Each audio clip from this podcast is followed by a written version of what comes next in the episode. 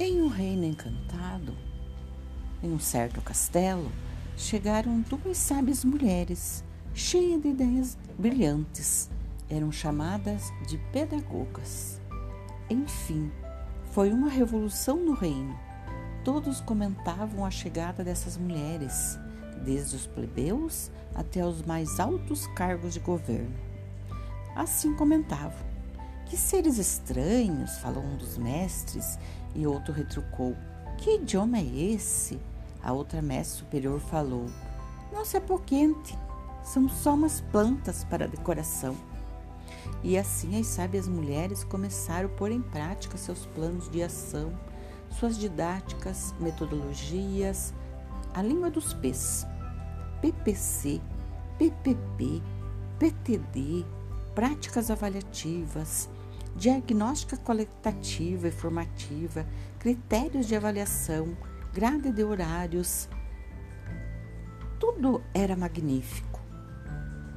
Então, elaboravam documentos, plano curricular, propostas pedagógicas, planos de ação, plano de trabalho, reuniões com os pupilos e seus progenitores, conselhos, pré-conselhos, pós-conselhos, planilhas, gráficos, estudo de caso, distúrbios de aprendizagens, grêmios, gincanas, ah, e tudo mais. Assim, naquela imensa sala, a impressora matricial, com seu barulho ensurdecedor, crecré, crecré, crecré,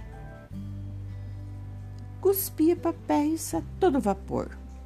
E sem falar do mimeógrafo, com aquele cheiro de etanol que parava no ar.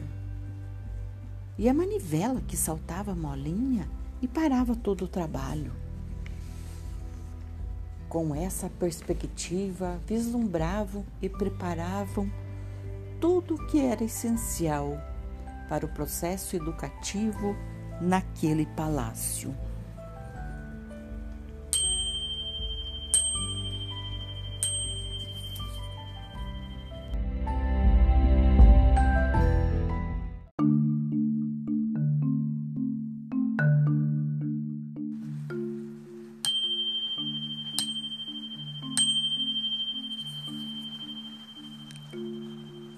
Dessa forma, fizeram o alinhamento, organizar a pauta, preparar os textos e até marcador de páginas com mensagens todas decoradas.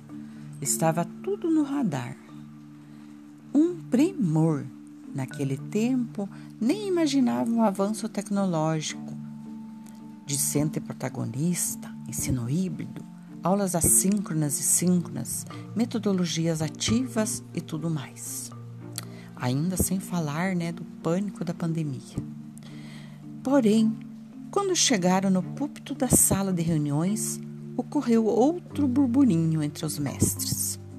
As sábias mulheres se entreolharam e, pensativas, falaram: O que será que foi dessa vez? E outra polêmica sobre a mensagem entregue pela noviça. E uma das mestres, rindo cinicamente, indagou: o que é flor de tilha? As sábias mulheres ficaram embasbacadas. Se entreolharam novamente e quase um estalo ou clareza súbita na mente, a noviça respondeu prontamente. Ah, flor de tilha é uma florzinha de poder medicinal. Cresce nos bosques, tem um aroma incrível. Hum, a mestre resmungou desconcertada, pois não era dessa vez que conseguiria acabar com a reunião. As duas sábias mulheres continuaram suas explanações sobre a praxis pedagógica. E finalmente degustaram juntas o saboroso chá de flor de tilha e conseguiram mudar os paradigmas naquele reino encantado.